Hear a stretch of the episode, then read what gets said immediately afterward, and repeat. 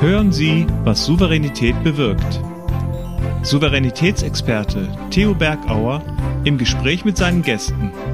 Unternehmer, erfolgreiche Sportler, Persönlichkeiten der Gesellschaft. In diesem Podcast gehen Sie zusammen mit Ihnen auf eine Tour, von der Sie souverän wiederkommen werden. Einfach bergisch gut. Bergisch gut.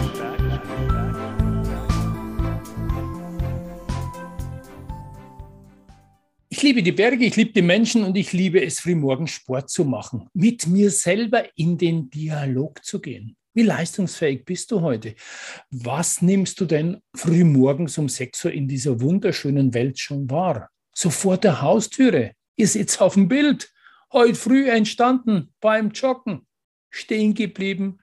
Foto raus. Eine aufgehende Sonne. Ein Wolkenbild, das wie ein Gemälde den Himmel zeichnet. Und ein ganz ruhiger See und zwei Teiche, wo sich alles widerspiegelt. Dialog, Kommunikation mit den anderen, sich spiegeln, Gedanken auszutauschen, Tiefgang zu erzeugen, in seine Welt einzutauchen, ihn zu verstehen. Das ist wichtig. Im Business und im Sport, damit du in Führung gehst und in Führung bleibst. Wie du das souverän leisten kannst, ich habe eine Expertin. Herzlichen Dank, dass du die Zeit hast, für uns dein Wissen zu teilen. Herzlich willkommen. Ich freue mich. Hier ist sie, Andrea Griesmann. In meinem Buch erzähle ich Geschichten von meinen Reisen, zum Beispiel die von diesem riesigen Seebär, der plötzlich auf unser Boot in Namibia hochkam, mitten auf dem Meer und zwischen uns saß. Das war Wahnsinn. Oder von der Autobahn auf Kuba, wo Leute einfach auf die Straße laufen und ihr ein Stück Kuchen verkaufen wollen. Oder Litauen, das mich begeistert hat mit seiner Melancholie und seiner Schönheit. Ich frage mich auch, warum eine kleine Kirche in Portugal oder auf Korfu genauso riecht wie zum Beispiel unsere Heimatkirche in Uttenreuth in Franken, wo ich ja aufgewachsen bin. Überhaupt dieses Thema Heimat beschäftigt mich schon lange. Ich bin ja in Spanien, in Argentinien und eben im Fränkischen Uttenreuth groß geworden. Habe ich überhaupt eine Heimat? Habe ich mehrere? Das frage ich mich auch. Was ist Heimat so genau? Wie riecht sie? Wie schmeckt sie? Das beschäftigt mich auch im Buch. Ja. Jetzt stehe ich gerade hier in Berlin, wo ich übrigens geboren bin. Viele Grüße von der Spree. Herzlich willkommen, liebe Zuschauerinnen, liebe Zuschauer. Eine besondere Ehre. Heute darf ich wieder Fragen stellen. Der Spieß ist umgedreht an jemanden, den ich sehr, sehr schätze, den ich mag und von vielen Fernsehsendungen schon bewundere. Herzlich willkommen, liebe Andrea. Herzlichen Dank, lieber Theo. Ja, wir haben heute das Thema Führung und Dialog und ähm, für mich ist ja immer interessant, wenn so jemand mit Moderation und Dialog sich beschäftigt, da mal Wissen abzugreifen. Und das noch wissenschaftlich. Dein Einformat ist ja, Andrea, dieses Planet Wissen. Mhm. Und wunderschön, Reisemagazin. Wenn du uns da ein bisschen was erzählst, was so der Ursprung ist und was diese Formate so auszeichnet für dich. Also ich habe das große Glück, ähm, zwei sehr verschiedene Formate moderieren zu dürfen. Ähm, ich habe schon viele verschiedene Formate beim WDR moderiert, auch bei anderen Sendern. Das, da war immer mal wieder ein Wechsel dabei. Aber bei einigen Sendungen wiederholt sich doch irgendwann immer mal wieder so die Thematik, ja. Und das ist bei diesen beiden Sendungen ausgeschlossen. Also Planet Wissen, wie der Name schon sagt, da geht es um Wissen und Wissen ist auf dieser Welt unerschöpflich. Ja. Und es ist für mich natürlich, äh, ja, praktischer geht es nicht, dass ich Geld dafür bekomme, dass ich mit Wissen beliefert werde. Ja, also ich, meine, meine Bildung wird praktisch äh, mir ins Haus getragen und ich kann mir die Themen nicht aussuchen. Das ist das Allerbeste, weil mhm. wenn wir uns bilden, äh, interessieren wir uns natürlich am liebsten für Dinge, die uns ansprechen, die mhm. uns äh, jucken, die uns interessieren. Und ja. Dinge, die, die, wir nicht so attraktiv finden, mit denen beschäftigen wir uns lieber nicht. Und das ist natürlich klasse, wenn ich da Themen aufgetischt bekomme, so zack, du machst jetzt eine Sendung über den mhm. amerikanischen Bürgerkrieg, du machst jetzt ja. eine Sendung über Chemie. Und dann denkst du am Anfang so, uh, und am Ende denkst du, wow, wie mhm. interessant war dieses Thema, wie toll, dass ich mich damit beschäftigen durfte. Mhm.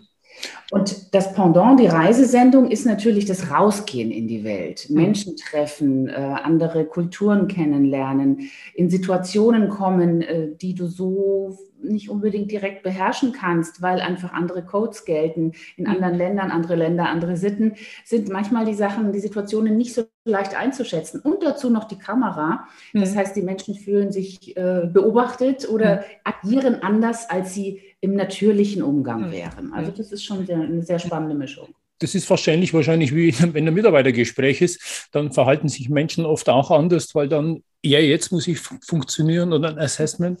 Ich bin im Fokus und genauso kann ich mir vorstellen, wenn jemand vor der Kamera ist. Äh, ich habe es ja auch schon oft mitbekommen, wenn die Kamera dann aus ist, hast du auch schon erzählt, dann, dann kommen eigentlich die echten, die wahren Dann kommen die schönsten Sachen. Ja. Dann sind die Leute entspannt und dann ja. fangen sie an zu plaudern und dann ja. denkst du so, oh nein, warum jetzt? Warum hast du das gerade nicht erzählt? Aber da sind wir Menschen fast alle gleich. Mhm. Ähm, man reißt sich zusammen. Es ist eine, eine, eine künstliche Situation. Mhm. Also das, das ist eigentlich so ein Drama dieses Berufs, dass du so viele Vorgespräche führen kannst, wie du willst. Und die Leute sind so entspannt und alles. Und kaum ist das Ding an, die Kamera und das Mikro. Und dann sind die anders, zum Teil völlig anders. Und die können das selber auch nicht regulieren. Mhm. Also da ist man dann einfach äh, Opfer auch, ja. Ja, und da passen auch die Fragen. Äh, du weißt ja, aus meiner letzten Sendung hatte ich die Ehre, die Olympiasiegerin aus Peking, also gerade fast ein halbes Jahr her, wo sie mit Gold ausgezeichnet worden ist, Laura Nolte. Und die darf dir zwei Fragen stellen und ich mhm. habe sie gleich mal mit dabei, damit ich sie aus meinem Rucksack für dich mit rausnehmen kann, aus meinem virtuellen. Und die erste Frage ist, wenn du mit Menschen so in den Dialog gehst, wie schaffst du denn das Eis zu brechen, also diese Hemmschwelle, ja vielleicht auch die Scheu vor der Kamera ihnen wegzunehmen? Also das ähm, funktioniert meines Erachtens ähm, zum einen gut über Ablenkung. Also es ist ein großer Unterschied, ob jemand in die Kamera sprechen soll oder nicht. Bei Interviews ist es ja oft so, dass man nicht in die Kamera schauen soll, sondern den, die Interviewerin angucken soll. Mhm. Und dann kann man es schaffen, die Kamera zu vergessen. Wenn du jemand einfach mit deinen Blicken bindest und natürlich aufwärmst. Also es hat auch viel mit Smalltalk zu tun. Ja. Das hat viel mit einer Ebene herstellen zu tun und das muss schnell gehen. Ähm, eine, eine, Gemeinsamkeit suchen in diesem Moment. Also mhm. Smalltalk-Themen sind ja immer Themen, die gemeinsam erlebt werden in diesem Moment. Also zum Beispiel der Ort, an dem man sich befindet, natürlich das Wetter oder wie ist man da hingekommen. Also irgendwas, was diese beiden Menschen in diesem Moment teilen und die anderen nicht. Wenn du auf diese Ebene gehst, findest du eigentlich immer eine Brücke. Warst du schon mal da? Wie gefällt es dir hier? Ach, guck mal, der Boden, der sieht ja lustig aus. Oder ja. ne, also das ist das, was man in diesem Moment teilt und das anzusprechen, funktioniert eigentlich gut. Äh, besten nicht das Thema, um das es im Interview gehen soll. Mhm. Weil dann, wenn jemand aufgeregt ist, dann redet der da schon drüber und nachher im Interview sagt er vielleicht gerne, habe ich ja gerade schon erzählt. Oder ah, noch schlimmer, er denkt, ja. ich habe das gerade schon erzählt und ja. erzählt es nicht mehr. Ja. Ja, also ganz wichtig ist nicht das Hauptthema anzuknabbern, sondern eben auf eine andere Ebene zu gehen. Und wenn man in die Kamera sprechen hm. soll, was wesentlich schwerer ist, hm. weil du guckst in ein schwarzes Loch, so wie ich jetzt gerade, aber ich mache das ja seit äh, über 25 Jahren, dann ist es sehr hilfreich zu visualisieren. Hm. Also ich gucke jetzt hier in die Kameralinse rein hm. und ich sehe dich, Theo, obwohl ich dich eigentlich nur sehe, wenn ich runtergucke, jetzt hm. hier online und dich in deinem Fältchen angucke. Hm. Aber ich stelle mir dich hinter Super. dieser Linse vor und ja. erzähle es dir. Und in dem Moment, wo ich jemand anspreche, funktioniert das anders. Dann gucke ich anders, dann, dann wirklich persönlicher, als wenn ich das Gefühl habe, ich spreche ja. gegen eine Wand. Wand. Also das ist wichtig, sich da jemanden also zum Beispiel beim Fernsehen moderiere ich immer gerne äh, für ein Familienmitglied, das ich mir vorstelle, einen guten mhm. Freund, jemand, der einem mhm. gewogen ist, ja. Stellt man sich vor und spricht ihn an. Super. Du, nun habe ich ja das am Einstieg schon beim Warm-up bei uns beiden gemacht. Wir haben ja schon ein Thema gehabt mit dem Motorradfahren und mit dem Händler bei euch in Uttenreuth, wir gesagt haben, hey, den kennen wir beide. Also habe ich ja schon situativ richtig gemacht. Absolut, ganz Anwärmen. Genau. Ein Thema, über das wir jetzt nicht mehr reden, aber da haben wir einen gemeinsamen Bekannten und eine gemeinsame Leidenschaft. Ja, schön. Mhm. Ja, klasse. Danke für die wertvollen Tipps. Und äh, was noch eine Frage ist von der Laura, da braucht sie auch eine Info, wünscht sie, wenn es unangenehm wird, wenn es unangenehm ist, Gesprächssituationen gibt, wie, wie kann man sich da wieder rauswursteln? Mhm. Also am allergeschicktesten natürlich äh, das Thema wechseln, mhm. komplett auf was ganz anderes gehen, da gar nicht näher drauf eingehen. Mhm. Es ist allerdings die Frage, wie unangenehm es ist. Äh, wenn es sehr unangenehm ist oder wirklich so im Raum steht wie so ein Elefant, mhm. dann wäre es besser, es anzusprechen, kurz anzusprechen und zu sagen, oh, ich glaube, jetzt fühlen wir uns beide gerade nicht wohl, mhm. Gemeinsamkeit herstellen. Mhm. Lass uns über was anderes sprechen. Dann mhm. hast du eine Brücke gebaut. Mhm. oder einfach brutal das Thema wechseln. Ganz einfach nächste Frage, andere Frage. Und das kann ja auch, wir haben ja immer diesen Bezug auch zum Business, das kann ja auch beim Mitarbeitergespräch sein oder es gibt eine blöde Situation, dass einfach in einem Meeting einer ja gemobbt wird. Äh, wie gehe ich dann damit um, wo einfach unangenehme Gesprächssituationen auftauchen? Äh, und da ich glaube, das ist das, was dich auszeichnet, deine Spontanität und auch dein Humor. Also das vielleicht auch ähm, zu sagen, hey, jetzt, äh, jetzt knacke ich einmal das Thema und nicht Augen zu und ich will es nicht sehen. Und das bewundere ich bei dir auch, deinen Humor, diese, diese Freude auch an Dingen, wenn sie unangenehm werden, sie nach einer Lösung zu suchen. Wie kann ich es knacken? Ja, also das ist natürlich, Humor ist äh, wunderbar. Also mhm. wenn es um Kommunikation geht, um. Dialog, um Führung, wenn man es da schafft, eine Prise Humor reinzubringen, ist das äh, ganz toll. Und ich kann da nur jeden ermutigen, viele Menschen haben Humor und ahnen das gar nicht oder mhm. glauben das gar nicht. Es gibt ja so unterschiedliche Arten von Humor. Es gibt einen sehr lauten, es gibt aber auch so feinsinnige Noten und da ruhig mal was reinbringen. Und gerade wenn es ein bisschen unangenehm ist, wenn man dann sagt, oh, ich glaube, es knirscht jetzt gerade ein bisschen, es gefällt uns gerade beiden nicht. Ein Lächeln und weiter. Wir machen Rast mit Theos einfach Berge. Raus aus dem Tipps. Tal, du bist nicht humorvoll. Du bist viel zu ernst. Dir fehlt der Humor. Spiegel doch mal deine Vergangenheit. Und das ist gleich so der erste Tipp, damit du rauskommst aus diesem Tal. Erstens, welche lustigen, humorvollen Momente aus der Vergangenheit fallen dir ein? Zweitens, auf was freust du dich zukünftig? Auch da solltest du dir mal Gedanken machen. Schreib's einfach auf. Zweiter Punkt. Lache über dich selbst. Ja, wann ist dir mal was Dummes passiert, wo du jetzt noch drüber lachen kannst? Wo du vielleicht einen kleinen Slapstick hattest? Also, denk auch da mal drüber nach und freu dich über das, was da passiert ist. Und drittens, achte auf dein Umfeld. Mit wem umgibst du dich? Sind es die Menschen, die auch humorvoll sind, die dich vielleicht anstecken und damit du diese gute Laune mitnehmen kannst? Denn Du weißt ja, mit Humor bist du kreativ und mit Kreativität wirst du die eine oder andere Herausforderung souverän meistern, auch bei unangenehmen Gesprächssituationen. Also viel Erfolg dabei auf der Suche und zu spiegeln, was du so hast und welcher Humor in dir steckt. Ich wünsche dir das von ganzem Herzen. Schon hast du die Situation aufgenommen, du hast deinem ja. Gegenüber mitgeteilt, ich merke das, ich, ich mhm. spüre das, ich habe eine Antenne für dich mir geht es genauso, Gemeinsamkeit hergestellt mhm. und weiter auf einem anderen Weg. Wow. Da kommt man eigentlich ganz elegant aus fast allem raus. Und für Zuschauer oder so ist es auch sehr angenehm, weil die haben ja auch Antennen, die spüren das ja auch in dem Moment. Mhm. Und am blödesten ist eigentlich, wenn man ein Interview anschaut und irgendwas total im Raum steht und es wird nicht angesprochen. Also das mhm. ärgert mich manchmal sehr. Ja. Da hat man ja dann so einen Impuls und denkt sich, boah, wieso sagt die das jetzt nicht? Mhm es doch, dass die jetzt gerade total traurig guckt oder so, ne? Ja, ja. Oder auch tiefer gehen halt, wenn eine Aussage kommt in der Antwort, den Mut zu haben, dann mal reinzublicken und tiefer den Tiefgang herzustellen und dann einfach zu entscheiden, lässt der andere das zu oder macht er dicht und dann kannst du immer noch darauf agieren und reagieren. Genau. Mhm. Ja, wunderbar, wunderschön. Und ähm, das ist halt deine Erfahrung, die du hast vor der Kamera. Angefangen hat es ja beim Radio, da habe ich dich schon gehört, Radio Gong in Nürnberg, eine Zeit, war ich da auch ja, aufgewachsen bin. Also, ja, ja, 100, 100, 100 Jahre, nicht ganz, aber vielleicht 100 Tage. Zwei, drei Tage her, einigen wir uns darauf. Okay. Ja, ja, das war eine schöne Zeit. Schöne Zeiten gibt es natürlich, äh, gerade wenn du Länder bereist und das ist ja auch das, wo du jetzt deine ganzen Geschichten in ein Buch gegeben hast ähm, dieses Buch ja jetzt zur Möglichkeit hat. Und ich kann es jedem wirklich wärmstens ans Herz empfehlen, es zu lesen. Es ist sehr, sehr inspirierend mit deinen Beispielen und ähm, ja, sehr, sehr authentisch und auch vom Schreiben her. Also ich meine, wirken in der Kamera und im, im, äh, im Bild oder auch mit der, mit, der, mit der Kommunikation, das ist eins, aber auch deine Schriftform, diese Geschichten auch immer auf Papier zu bringen, diese bildhafte Sprache, ich lege es jedem ans Herz. Und eine Geschichte, ich glaube, da könnte man mal so ein Fenster aufmachen, weil das auch was mit unangenehmen Situationen zu tun hat, mit dieser Designer-Boutique in Rom. Da war doch auch was sehr Bewegendes, was ja. da passiert ist. Ja, das war wirklich ein ganz tolles Erlebnis, was ich nie wieder vergessen habe. Ich habe übrigens mein Buch zufällig da. Warum schaut es aus?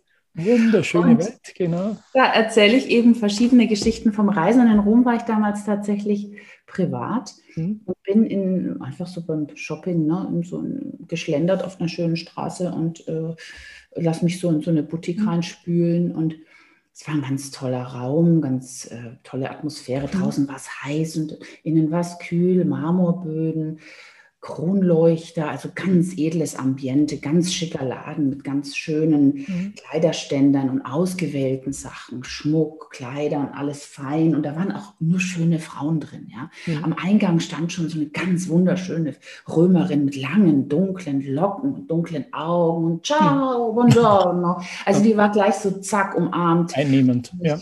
Äh, ich, ich, war so richtig so, ach Gott, hier mhm. möchtest du sein. Und das ist ja besser können sie es ja nicht machen, die Verkäufer, weil wenn man sich so wohlfühlt in dem Laden, dann möchte man ja auch was mitnehmen. Ne? Genau. Ne? Und ich lasse mich da halt so treiben und gucke mich so um und ähm, höre plötzlich, äh, äh, genau, als ich reinkomme, sehe ich noch so einen großen Puff, also so, eine, so ein rundes Sofa mhm. und da ist so ein Junge hingegossen, ein, ein junger also vielleicht war der so elf oder so und der, der lag so halb da und so aufgestützt auf diesem mhm. Puff und war auch ganz schön angezogen ähm, mit einem Hemd und einem, einem, weichen Pulli und einer hm. fließenden Hose und der hatte ganz schöne Augen und ganz lange Wimpern. Der ist mir aufgefallen, weil der passte so in diesen Laden rein. Der lag da auf diesem lila Teil hm. so hingegossen. Ich dachte, oh Gott, der Arme, der langweilt sich seine Mutter. Vielleicht gedacht, der ist gar nicht echt, oder? Echt, das war wirklich, der war da so wie hingegossen, wie hm. hingemalt. Und ich dachte, der langweilt sich bestimmt, weil seine Mutter da in den Klamotten versinkt. Ja. Ne? Und gehe in so einen weiteren Raum, der sich noch öffnet und, und schaue da so rum. Plötzlich höre ich ganz komische Geräusche, mhm. so, so, so gutturale, so Stöhnen, so, mhm. also ganz, ganz seltsam. Ich dachte, nicht zuordnen. Ne? Ich konnte es nicht zuordnen. Mhm. Und dann nochmal wie so ein Schreien, so ein unterdrücktes Stöhnen und Schreien. Dachte ich, was ist denn passiert? Ähm, und gehe in den anderen Raum. Und dann sehe ich den Jungen, wie der da auf dem Puff liegt, ganz verkrampft, bin erst erschrocken dann kommt aber diese Frau vom, vom, vom Eingang, die mich da so begrüßt hat, auf den zugeschwebt, redet noch so mit anderen Kunden, mit einem Taschentuch in der Hand und putzt ihm den Mund ab, dem hm. lief so die Spucke runter und küsst ihn auf die Stirn und redet einfach weiter und geht wieder hm. zur Kasse. Und dann habe ich gecheckt, dass dieser Junge eine Behinderung hat mhm. und dass das seine Mutter ist und dass der einfach mit im Laden ist, sie bei ihrer ja. Arbeit begleitet. Ja.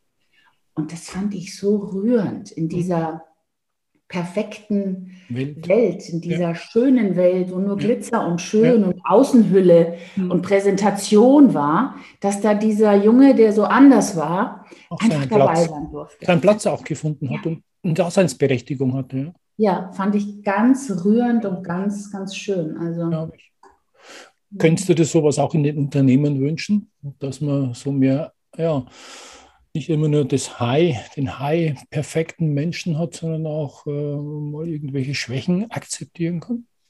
Also grundsätzlich, du meinst jetzt nicht das Thema Inklusion, sondern nee, grundsätzlich, grundsätzlich. das Thema Schwächen akzeptieren. Ja, wobei ähm, das ja schon, muss man aufpassen, weil in dem Moment, also finde ich, es ist immer die Frage, wie viel Privates bringst du in deine Arbeit mit ein? Und privat ist nun mal privat. Und äh, wenn du als Führungskraft zum Beispiel deine Mitarbeitenden einlädst, äh, offen zu reden und ne, die mhm. Kultur ist ja heute dahingehend, ne, agiles Führen ist ja, ja. man duzt sich, man, ja. man geht auch mal danach ein Bier trinken, äh, mhm. der ganze Arbeitsbereich verändert sich, man geht wieder zu offenen Büros, jeder sieht alles, jeder redet miteinander, alles offen, alles auf einer Ebene, das ist natürlich Quatsch. Mhm. Die Führungsperson ist nicht auf einer Ebene mit mhm. den Mitarbeitenden. Und das wird aber simuliert und, mhm. und angeteased. Und wenn du es aber dann einforderst als Mitarbeiter, kriegst du es unter Umständen ja nicht. Mhm. Ja, also du kannst natürlich nicht mit deiner, mit deiner Führungskraft alles diskutieren. Und du mhm. kannst nicht die Entscheidungen mittreffen, wenn du jetzt ein Team von zehn Leuten führst und jeder meint, äh, er muss jetzt seine Meinung sagen und mitentscheiden, dann kommst mhm. du Küche, so kommst du ja nicht weiter. Genau. Also das finde ich immer so, also heute Führungskraft zu sein, mhm. ist, also da ist vieles besser, die Ideen, die Ansätze sind gut, aber es ist auch schwieriger als mhm. früher. Mhm. Weil früher war das ganz klar oben und unten Richtig. und jeder wusste, wo er seinen Platz hat. Und ja. heute hast du eben gefühlt diese, diese gleiche Ebene mhm. und unterm Strich ist es natürlich nicht so. Mhm. Das stimmt. Also früher hat es ja geheißen, entweder du funktionierst oder ähm, du verlässt das Unternehmen und heutzutage hast du als Führungskraft darauf zu sorgen, zu achten, dass jemand funktionieren kann. Also dieser Support, ich sage oft auch ein Coach und da sind wir eben auch bei dem Thema, dich für private Themen deines Mitarbeiters, eben seine Schicksalsschläge, seine Familie zu interessieren, aber das natürlich nicht an die große Glocke zu hängen, sondern für ihn da zu sein, wenn er eben auch Unterstützung und Hilfe braucht. Das ja, und da muss man als Führungskraft schon auch selber gut aufgestellt sein ja, und gut gebildet sein, weil wenn dir jemand seine privaten Probleme anvertraut, ja. Das dann bei der Mitarbeiter, bei der Mitarbeiterbewertung, in manchen mhm. Jobs gibt es das ja, mhm. oder bei der ähm, bei den Aufstiegsmöglichkeiten, wem du die jetzt einräumst aus deinem Team, das dann nicht mit einfließen zu lassen, weil du dir dann denkst, hm, nehme ich den jetzt, der halt einen Hang zur Depressivität, fördere ich den jetzt, ist der da überfordert? Mhm. Das ist natürlich dann problematisch. Also da muss man äh, schon selber auch gut aufgestellt sein, ähm, um das handeln zu können. Und deswegen würde ich als Mitarbeitende immer nicht allzu viel Privates preisgeben. Hm. Und da sind wir auch bei dem Thema äh, Heimatgeborgenheit. Der eine fühlt sich eben geborgen, wenn er das Vertraute, das Private zu Hause lassen kann. Und der andere ist vielleicht ein sehr gesellschaftsfähiger, geselliger Mensch, der will die Harmonie, der braucht das Team, der will auch von anderen vielleicht was wissen, was den anderen so persönlich auszeichnet. Und da, glaube ich, ist er halt wichtig, jeder braucht was anderes. Und deshalb, wie du vorhin gesagt hast, nicht Order per Mufti, alle müssen das machen, sondern auch dieses wieder werteorientierte Führen. Was ist dem anderen wichtig und wertvoll und mhm. was kann er dazu beitragen und was möchte er denn gerne? Ja. Ja, also wie gesagt, Führung heute, äh, heutzutage mhm. ist eine Herausforderung und ich glaube schwieriger denn je. Mhm. Aber auch auf einem guten Weg. Ja. Also die, die Ansätze sind ja toll. Mhm. Natürlich kann Arbeiten so sehr viel mehr Spaß machen. Mhm. Und wenn ich über Führung nachdenke, fällt mir bei dir durch deine äh, Fernsehformate immer der Reiseführer ein und ab und zu hast du ja wahrscheinlich auch einen Guide, der euch ja hinführt, der euch diese Dinge zeigt und damit ihr recherchieren könnt, was dreht er denn genau. Ähm, das sind ja auch Führungsaufgaben. Wo denkst du denn, wie wichtig ist es für dich, so einen guten Guide, so einen guten Reiseführer zu haben und das dann auch in deine Produktion mit sich auswirken kann? Also das ist sehr wichtig, das darf man nicht unterschätzen. In der Sendung sieht es ja oft so aus, wie als ob ich die Allwissende bin, die Reisende, die da die tollen Plätze entdeckt. Und so ist es natürlich nicht. Das ist alles vorher langwierig recherchiert. Da gibt es Autorinnen und Autoren, die vorher hinreisen und sich alles angucken und dann entscheiden, wir machen das, das, das. Das ist eine Teamarbeit. Mhm. Ja, das ist also, und oft ähm, ein halbes Jahr oder sogar ein Jahr Vorlauf für so eine Sendung. Ne? Mhm. Und ein Reiseführer, eine Reiseführerin hat natürlich immer die Stärke, dass es Locals sind. Das sind Leute, die sich dort auskennen. Und man braucht sich jetzt nicht einbilden, dass man als Tourist irgendwo hinfährt und irgendwelche Sachen entdeckt. Kann natürlich sein, mhm. zufällig, ja. Aber viele Sachen verpasst du auch. Mhm. Und da kann ich wirklich nur animieren, dass man dann auch mal ein bisschen in die Tasche greift und mal für einen Tag jemanden bucht. Mhm. Und äh, das kann man sich ja vielleicht teilen noch mit anderen, wenn man eine kleine Gruppe ist. Und dann sich, äh, oder eine Wanderung zu buchen mit einem mhm. Guide ja. und dann sich ein paar Sachen gezielt zeigen zu lassen, weil da siehst du ganz andere Sachen, du erlebst ganz andere mhm. Sachen, du kannst diese Person fragen, du erlebst tatsächlich dann auch eine Nähe zur, mhm. zur Kultur und zum Landestypischen, die so über zufällige Begegnungen entstehen kann, aber nicht muss. Ne? Was zeichnet denn so eine Führungs-, eine Reisekraft aus, so eine Reiseführer? Weil ich suche immer die Parallelen dann zu einer Führungskraft. Also diese Nähe aus der schon, dieser Local, dieser wirklich die Dinge zu kennen. Ähm, ist das für eine Führungskraft im Business auch wichtig?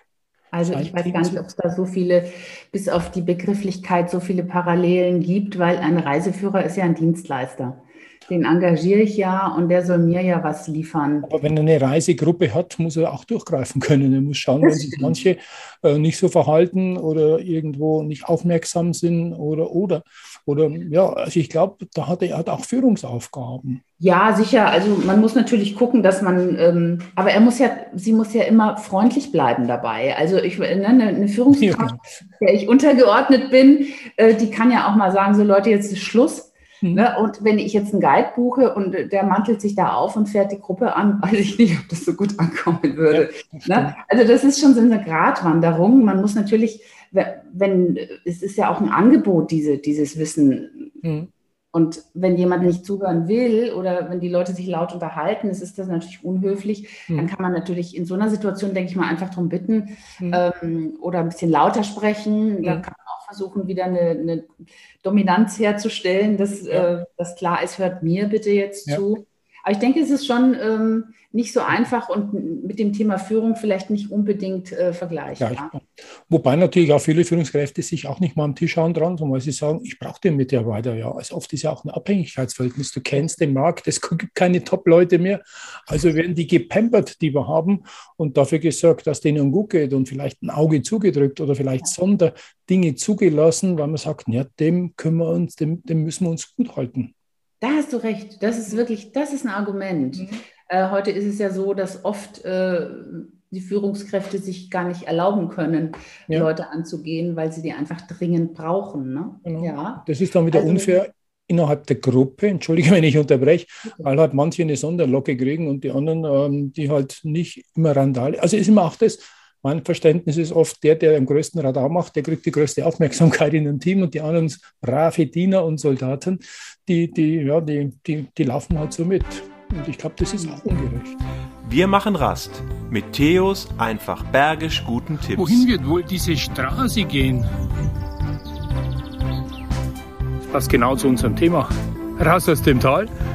Du fühlst dich nicht wie ein Reiseführer für dein Team, damit du dennoch eine Dienstleistung hast und den Weg findest mit deinem Team und dein Team mit auf dem Weg ist, gebe ich dir mal folgende drei Tipps. Erster Tipp ist, entwerfe, entwickle und erarbeite mit deinem Team eure Vision.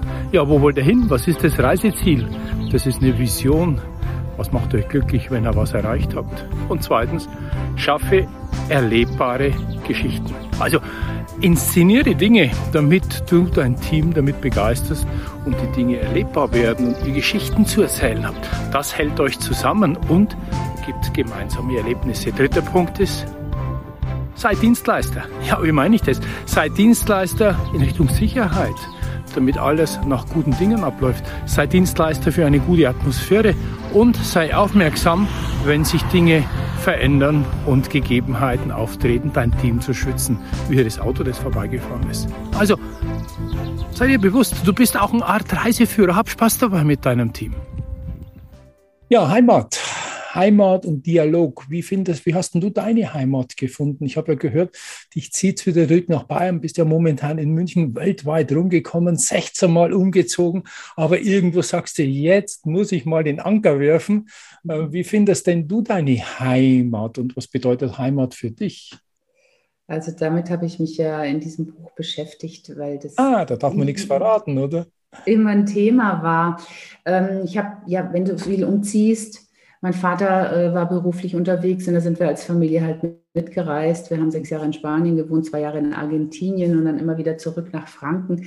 Die Schulwechsel, die Freunde verlassen und das mhm. in der Kindheit, Pubertät, das ist ja mhm. nicht so leicht. Ja. Da fragst du dich dann schon irgendwann, wo gehöre ich hin? Habe ich eine Heimat? Habe ich keine? Habe ich mehrere? Kann man mehrere mhm. haben? Ist Heimat eine Entscheidung? Mhm. Und ich denke, es ist schon auch eine Entscheidung. Mhm. Also, dass man sagt, so hier bin ich jetzt und hier möchte ich mich jetzt zu Hause fühlen. Also man kann, Heimat ist auf jeden Fall etwas, was sich verändert. Also man kann eine Kinderheimat haben ja. und dann kann man eine spätere Heimat haben oder mehrere Heimaten. Aber es ist auch was sehr Gefühliges. Also Heimat ist auch was in einem drin. Also mhm. es ist unheimlich spannend. Also es hat mir echt auch Spaß gemacht, das so zu ergründen, mhm. ähm, was dieser Begriff bedeutet. Und ich habe herausgefunden, dass es wie so oft für viele Menschen unterschiedliche Dinge bedeutet. Also zum Beispiel meine Freundin Elke, hm. ähm, die habe ich gefragt, was für sie Heimat ist. Dann hat sie gesagt, Heimat ist da, wo du dich im Wald auskennst. Okay. So, ich kenne mich nirgends im Wald aus. Das hat hm. aber eher damit zu tun, dass ich einfach keinen guten Orientierungssinn habe und dass ich auch nicht in der Nähe von einem Wald groß geworden bin. Hm. Und ein Kollege von mir hat gesagt, Heimat ist da, wo du den Bauch nicht einziehen musst. Mhm. Okay. Das gefällt mir sehr gut, muss ich sagen, weil das zeigt, dass es ein Ort ist, an dem man sich geborgen fühlt, an dem man nichts befürchten muss von außen, an dem du einfach so sein kannst, wie du bist, wo mhm. man dich kennt, wo man mhm. sagt, ach, der Theo. Genau. Ja, das ist ja so eine, auch so eine Zärtlichkeit, so eine, so eine, so eine, so eine Umarmung. Geborgenheit. Äh, uns. Du bist da, du, deine Familie war immer schon da. Mhm. Egal wie du jetzt bist oder wirst, mhm. du bist mit Theo. Ja. Das ist doch schön. Und was du vorhin sagst, für mich ist Heimat auch mit Bauch zu tun. Und zwar sind es wie Schmetterlinge im Bauch, wie verliebt sein. Orte, die wirklich eine magische Ausstrahlung haben und dieses Wie-Gefühl, Schmetterlinge im Bauch, wie bei der ersten großen Liebe, das ist für mich so die Heimat. Mhm. Dieses Gefühl Auch eine schöne. Beschreibung, ja. Ja, es stimmt. Ja. ist so eine Wärme, ne? wie wenn ja. man was ganz Leckeres isst. Ja. So ein, einfach so ein Wohlgefühl, ein Bauchgefühl. Mhm. Ja, und dann hast du natürlich schon verraten, aber trotzdem, es gibt noch spannende Geschichten von der Flugzeugtür, die nie aufgeht, äh, von jemandem, den du küsst, der, der hätte fast ja deinen Hals zerkratzen können. Also wir verraten da nicht viel, ich kann es wirklich nur ans Herz legen. Äh, ich gebe auch dann in die Shownotes unten genau den Titel rein und ähm, wahrscheinlich kann man auch eine Leseprobe sehen. Also nimmt eine schöne Zeit, passt ja auch. Wir sehen kurz vor den Sommerferien und eine schöne Reiselektüre und natürlich auch wieder eine Erinnerung an einen wunderschönen Tag, aber ich lasse dich nicht gehen, bevor ich schon mal Danke sage, aber noch zwei Fragen, die aus den Rippen leiere, denn mein nächster Gast ist Marcel Kappestein. Marcel Kappestein ist der Managing Director eines großen IT-Unternehmens. Weltweit mhm. haben die fast 4000 Mitarbeiter.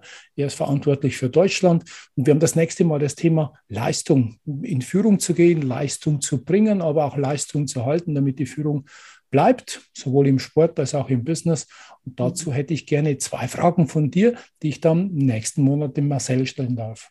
Mhm. Ja, da fällt mir spontan ein, Leistung hat mit, mit Fitness zu tun, also mit mentaler und körperlicher Fitness. Ähm, wie hält er sich fit und vor allem, wie stellt er sicher, dass er gut schläft? Mhm. Weil guter Schlaf ist ja die Grundlage für alles, was du am Tag gucken willst. Ja. Ist das Thema Schlaf für ihn überhaupt ein Thema? Ja, also und die zweite Frage hat was damit zu tun, ähm, auch was ich auch gut kenne oder in meiner Branche auch eine große Rolle spielt, das Thema Lampenfieber, Leistung bringen, Lampenfieber. Ich, heute kommt es drauf an, ich will abliefern, ich bin aufgeregt. Was macht er? Oder kennt er das? Und wenn ja, was macht er? Was mhm. rät er seinen Mitarbeitenden, wenn er, weil das eine ist ja unter Druck setzen, das andere ist motivieren und irgendwo dazwischen liegt die Wahrheit. Ja? Mhm. Und wenn Leute nervös werden, können sie die vielleicht nicht so richtig gut abliefern. Hat er da einen Umgang damit? Ähm, das würde mich interessieren. Ja, zwei tolle Fragen. Ich habe sie dabei, werde sie stellen und dich lade ich natürlich ein, dann die Antworten anzuschauen. Herzlichen Dank schon mal für dein Interview, für das, dass ich mal Fragen stellen konnte. Ich habe mich gefühlt wie so ein kleiner König, wenn ein Oberpfälzer mit einer Fränkin, dem man das Fränkische gar nicht mehr hört, mal so an einem frühen Morgen kommunizieren kann. Ich bin schon Fränkisch reden auch. Bitte? Können schon Fränkisch reden auch. Ja, freilich, allmächtig, das kriegen wir schon hin. Du, drei Tipps hätte ich noch gerne, wenn man sagt in Richtung Kommunikation als Expertin in Kommunikation, was würdest du jedem jungen Menschen raten? Äh, welche drei Tipps gibst du ihm mit, damit er sich leichter tut mit dem Thema Kommunikation, in den Dialog gehen, vielleicht auch mit anderen Gespräche anfangen? Ich merke, viele tun sich da sehr, sehr schwer. Ja, ja, habe ich auch mit meinen Söhnen bewusst geübt. Gerade mhm. Kinder, wenn die ein bisschen schüchtern sind, ja. tun sich schwer. Und da kann ich nur dazu raten, früh mit denen schon zu üben. Äh, allein Blickkontakt zu halten, ist mhm. für Kinder manchmal ganz schwierig und Jugendliche. Mhm. Und der Blickkontakt ist natürlich das allererste. Wenn du mit jemandem sprechen willst, fängt das ja schon viel früher an, viel lange vor dem ersten Wort, spricht ja unser Körper schon. Mhm. Und wenn ich auf den Boden gucke und mich wegdrehe, signalisiere ich keine Gesprächsbereitschaft. Mhm. Also das Wichtige ist eine offene Haltung, ein offener Blick und ein kleines Lächeln. Mhm. Ähm, gerade wenn man aufgeregt ist oder angespannt ist, äh, gucken viele Leute sehr ernst. Mhm. Das ist aber keine schlechte Laune, sondern die sind einfach konzentriert und mhm. angespannt. Das Gegenüber kann das aber als Arroganz, äh, schlechte Laune oder ne, irgendwas Negatives wahrnehmen. Ja. Das ist gefährlich. Hm. Im Grunde hat man dann schon, bevor man überhaupt anfängt, den ersten Satz zu sagen, eine unsichere Situation. Hm. Also sehr auf die Körpersprache achten und wirklich offen und freundlich auf jemanden zugehen, nicken. Jetzt, wo wir alle Masken getragen haben, das war wirklich schwer in der Zeit. Genau, ja, das wird jetzt wieder einfacher hoffentlich, mhm. weil dieses Lächeln sollte man halt sehen. Ne? Also das ist äh, ganz wichtig und das kann man auch üben. Wir haben das zu Hause geübt, als meine Kinder noch kleiner waren. Mhm. Ähm, in den Raum reinkommen, auf jemanden zugehen, angucken und die Hand geben. Mhm. ne? Also einfach ähm, dieser Moment, der uns Menschen damit beginnt alles. Ja. Der Dialog, die Kommunikation. Ne? Mhm. Und es ist einfach sehr wichtig, dass man diesen Code beherrscht, weil mhm. danach kommt ja erst das, worum mhm. es geht. Und das ist ja oft der erste Eindruck, die ersten Sekunden sind ja ausschlaggebend. Wenn ich den Einstieg nicht schaffe, ja. wird es eben sehr schwer. Und gerade diesen Blick zu halten, jemand Fremdes ja. anzugucken, mhm. das kann man einfach auch üben. Ja? Man kann sich auch vor einen Spiegel stellen und sprechen üben. Mhm. Also das äh, mache ich auch, habe ich früher schon oft gemacht vor meinen Moderationen, dass ich, wenn ich das, das Intro, die Begrüßung ja. übe und memoriere, stelle ich mich vor den Spiegel, schaue mich an mhm. und äh, lächle mich an und begrüße mich und ja, ja. und mm, ähm, das ist auch eine, eine Übung. Ja. Und dann hält man auch aus, sich zu sehen, vielleicht später, äh, es wird ja immer mehr jetzt auch mit Kamera äh, online äh, genau. gefilmt für ja. viele Leute ist es sehr ungewohnt, sich dann vor der Kamera zu sehen, das Kamerabild auszuhalten, den Ton auszuhalten, weil die Stimme ganz anders klingt, als man sie selber ja. im Körper hört. Das Ist auch eine gute Übung, einfach sich ja. vor den Spiegel zu stellen und mit sich zu reden. Also wie im Sport, Training, Training, Training, üben, üben, üben. So ist es. Es fällt nichts vom Himmel. Also äh, die anderen kochen auch nur mit Wasser. Ja. Man kann Dinge trainieren. Ich arbeite auch als Coach. Man kann Dinge sich erarbeiten und äh, ein Ziel erreichen. Mhm. Es, es, gibt sicher Talente, aber wenn du an deinen Talenten nicht arbeitest, wird auch nicht so viel ja. draus. Dann nehme ich dich mal mit zu meinen Spitzensportlern. Ich bin ja oft äh, noch bei Athleten mit dabei, bei den Nachwuchsathleten und Olympiastützpunktzentren. So bin ich auch durch den, zu dem Spitzensport gekommen. Ich war mal da, mal mit einer Moderatorin vom anderen Fernsehsender dort und dann habe ich den Einstieg geschafft. Also, wenn wir mal Spaß haben, gehen wir miteinander an die Bobbahnen oder zu den Skispringen ja. und mit den Junioren mal deren Medienauftritte zu üben, damit die ja für Deutschland die Medaillen holen Du hast jetzt wirklich viele Tipps gegeben, hast uns in eine Welt entführt, wo wir oft gerne sind, die Urlaubszeit und natürlich eine Kommunikation, die wir permanent machen. Danke für deine wertvollen Tipps. Wir kommunizieren permanent und am schönsten ist es dann, wenn es schön war und wir aufhören müssen. Und das müssen wir jetzt. Hab herzlichen Dank für deine Zeit. Mir fällt es sehr, sehr schwer. Ist nicht bei Viva Wetten, dass wir überziehen, sondern wir machen jetzt Ende. Bis bald mal wieder. Herzlichen Dank. Schönen Tag. Ciao, Andrea. Theo, ich danke dir. Ciao. Das war der Podcast Was Souveränität bewirkt. Wie hat Ihnen die Tour mit unseren Gästen gefallen? Nun wünschen wir Ihnen viel Freude beim Umsetzen. Es ist bergisch gut, wenn Sie den Podcast weiterempfehlen, teilen und auch gerne liken. Vielen Dank fürs Zuhören und bis zur nächsten Folge was Souveränität bewirkt.